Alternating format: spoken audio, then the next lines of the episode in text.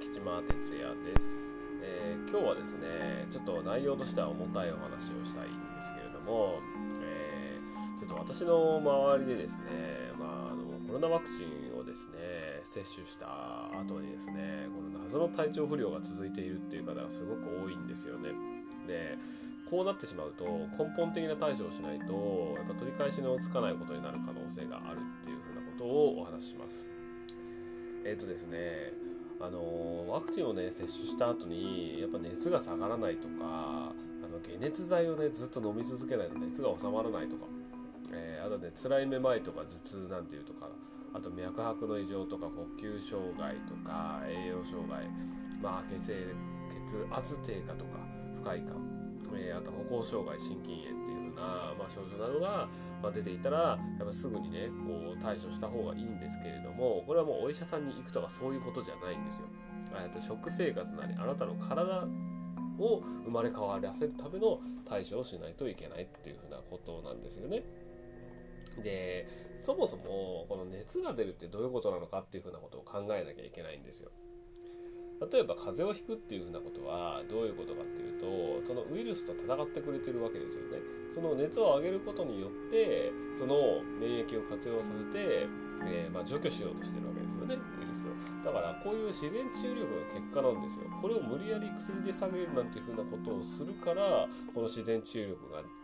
高まらないしむしろ下がってしまうそして、えー、自然の免疫力なんていうのも上がるわけもないわけですよね。じゃあ本来どうすべきかっていうと、えっと、僕自身はもう風邪をひいたら、まあ、39度ぐらい出るんですけどそしたらもう水とかねそういう水分だけ飲んであと何も食わないでねあの寝てます。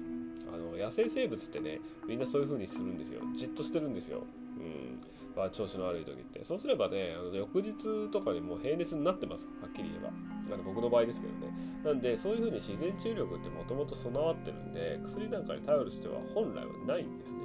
はい。むしろ昔の人は、え薬じゃなくて野草？薬草ですよね。そういう風なものを使っていたんです。漢字の薬っていうのは草冠に楽と書きますからやっぱりその野草っていう風なものを使って楽にするっていう風なことなんですよ。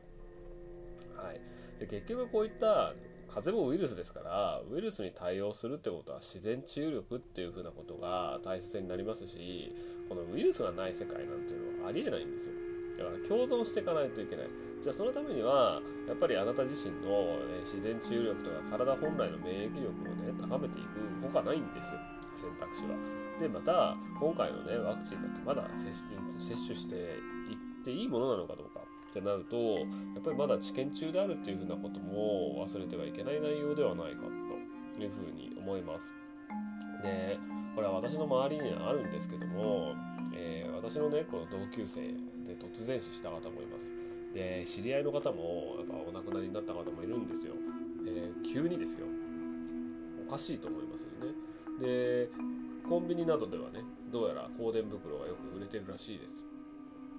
あのそして普段生活してると、まあ、救急車のねこの音がすごい聞こえるようになりました。もう最近。これって関係ないことって言い切れるんですかね？あのじゃあどこまでがこの因果関係があるのかっていうふうなところも曖昧だと思うんですよね。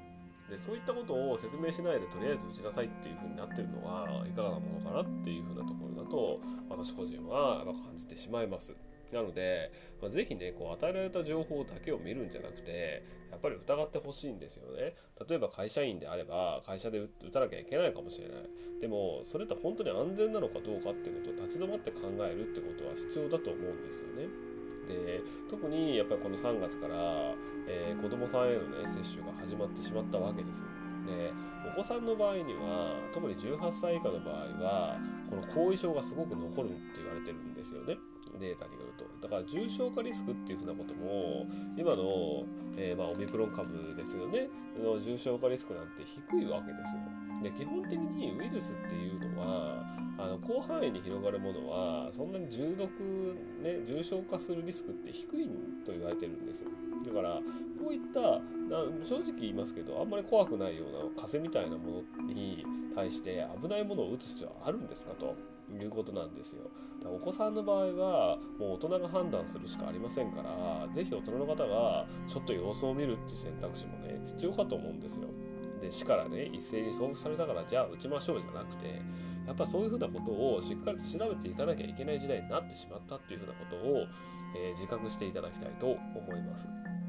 で、まあ、私はねこの専門家でもないですから、まあ、ただあの生物科学は専攻してたんで、まあ、遺伝子検査とかねそういうふうなことは詳しい部分はありますでも別に何か資格があるわけではないので、まあ、お医者さんがね言ってるデータもありますので私のブログにね貼っておきますので、まあ、本当に見たいという方は見ていただいた方がよろしいかと思います改めて考えていただきたいと思います。でとにかくもう2回3回と打ってしまって体調が優れないというふうな場合にはやっぱり自然免疫の強化が必要であります、えー、例えばビタミン B とかビタミン C ビタミン D などそして腸内善玉菌を増やすための発酵食品を摂るとかいうふうなことです。でやっぱり特にやっぱこういった日本人は昔の免疫力っていうのは和食中心のこだわった食材っていうふうなところがありましたで当然農薬を使わないものとかはい、あとは、えー、調味料とかをこだわっていただくやっぱそういうふうなことがとても大事だと思います。やっぱ腸内細菌を上手に味方につけるっていうふうなことです。やっぱり摂取をしてるってことは、えー、腸内細菌がとても悪くなっていると思います。やっぱり、えー、抗生物質とか薬を飲みすぎてしまうと腸内細菌というのはやっぱり悪くなる傾向にあるようです。だからこそ特にお子さんには慎重にしなきゃいけないですし我々大人もやっぱり慎重にならなきゃいけないわけですでやっぱり体調が悪くて困ってるからってお医者さんに行くっていうふうなことはやめていただきたい、えー、残念なことにお医者さんというのはやっぱり緊急事態があることでは対処はベストです。ですけども、えー、それ以外のやっぱ生活の習慣病とか慢性疾患に関してはとても向いてはいません。というのはそれはなぜ起こったかっつったらあなたの今までの生活習慣とか入れてきたものが全てだからです。そこを治さないことには原因を解決しないことには治らないんですね。でわざわざ病気になりに行くような原因を作っている部分もあるんです。今の世の中というのは。ですからやっぱそういった何が本当に体にとっていいものなんだろうかっていうふうなことを、えー、しっかりと考えていただきたいっていうところなんですね。でここ最近あのテレビとかでもですねやっぱあの高級スーパーみたいなところで何か品切れになってますよとかいうふうなことでなんで品切れになってるのかっていうふうなことは言わないんですね言えないんですよねおそらく。というのは実を言うと売れてるのはやっぱ免疫力っていうふうなことから考えて無農薬の食材とかそういうふうな体にいいものをやっぱ選ぶ方が増えてきたってことなんですよ。例えばお塩とかもそうですけども。で逆に、えー、なんだかわからない育て方をしている卵とかそういうふうなものは売れなくなってきているっていうふうな部分があるみたいなんですね。はい、なのでそういうふうな我々にとって都合の悪い情報ばかりが手に入り、えー、我々にとって都合のいいものはひた隠しにされるっていうふうなことですよね。えー、やっぱり CM とかやっぱメディアというのはスポンサーの意向からやっぱりつながってきますので是非自分で情報を調べていただく。で情報は調べれば出てくるものなので是非、えー、本当に調査していただいて何が正しいのかっていうふうなところを、まあ、是非ですねえー、調べていただかないと本当に、えー、あなた自身とあなたの家族というのが犠牲になってしまうような可能性が十分にあり得るということを、えー、自覚していただきたいと思います。で私どもの八起塾ではやっぱそういった生活習慣をねあの改善するためのサポートっていう風なものをしていますので、まあ、ぜひですねできることから始めていただきたいと思います。以上吉松哲也でした。